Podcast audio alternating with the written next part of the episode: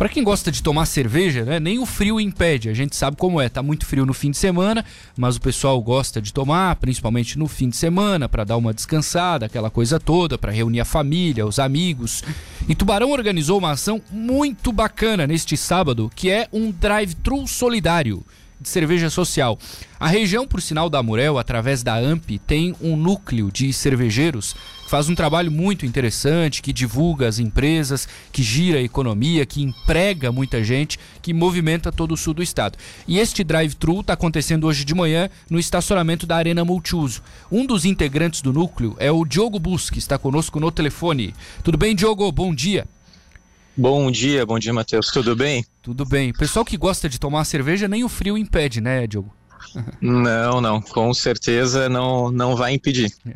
Cara, a gente teve em maio, né, há um mês, a enchente, e aí uhum. muita gente perdeu bastante coisa e tal, e vocês tiveram a ideia de criar uma ação para ajudar essas pessoas. Como é que surgiu tudo isso? É, conta um pouco para a gente sobre esse processo da criação do drive-thru.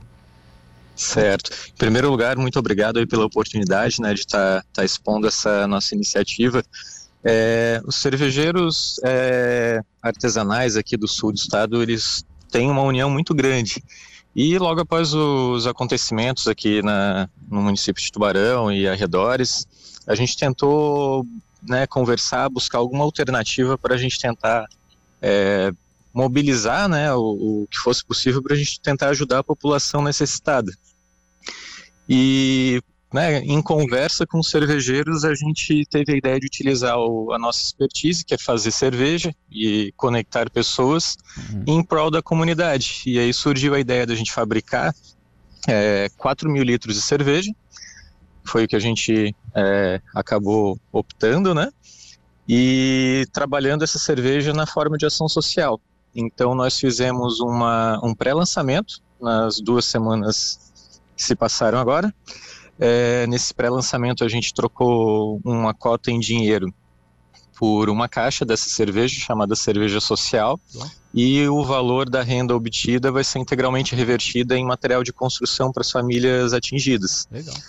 E a data de hoje, né, dia 11 de junho, das 10 às 4 da tarde, vai funcionar um drive-thru social aqui na Arena Multiuso, onde a gente vai trocar alimento não perecível por, pela cerveja social. Não é, Também então... para doação. Uhum. Não é uma cerveja que vocês compraram no mercado ou que já estava aí, não? Vocês hum. produziram ela hum. especificamente para esse evento? Exatamente, foi uma cerveja produzida exclusivamente para o evento, então uma, é uma edição super limitada. Ela foi produzida com, com base aí no, no apoio das cervejarias regionais e mais alguns patrocinadores aí, fornecedores de insumos que abraçaram a ideia, né? Toparam a gente é, tocar esse, esse projeto um pouco audacioso, digamos assim, até pela, pela questão logística de tudo isso, mas a gente conseguiu atingir, né, a, até o momento o, a posição que a gente queria e a gente tem uma expectativa bem grande aí para essa ação social, né? Na verdade, a gente está simplesmente servindo como instrumento. Quem quem está fazendo toda a mobilização, fazendo bem de verdade, é a própria população tubaronense e da região. A gente está simplesmente ajudando a conectar as pessoas e usando um pouquinho do que a gente sabe para tentar fazer o bem e minimizar o impacto da situação que, que se passou aí na, há um mês atrás aproximadamente. Pô, muito legal. Bom, como a, as pessoas vão receber cerveja, né, doando alimentos, que são 2 quilos, pelo que eu vi aqui, é, vocês têm alguma uhum. expectativa? Uhum. Pode acabar? Tem um limite? O que, que vocês imaginam de quantidade de cerveja hoje que vai ser distribuída? Certo, nós temos é, um limite, tem uma quantidade limite, né? Foram produzidos 4 mil litros, o que rendeu aproximadamente 6.500 garrafas. Caramba. Ah, então, a cada 2 quilos de alimento não perecível, é, a pessoa tem direito a levar uma garrafa. Então não tem limite de, de quantidade, né? É, mas nossa expectativa é conseguir pelo menos aí umas 6 toneladas de alimento não perecível na estação. Né? Algumas caixas já foram é, é, comercializadas né, na, na no pré-lançamento. Então a gente está aqui com, com a estrutura, nós temos cinco pallets aqui de cerveja, aguardando o público e a expectativa é bem boa.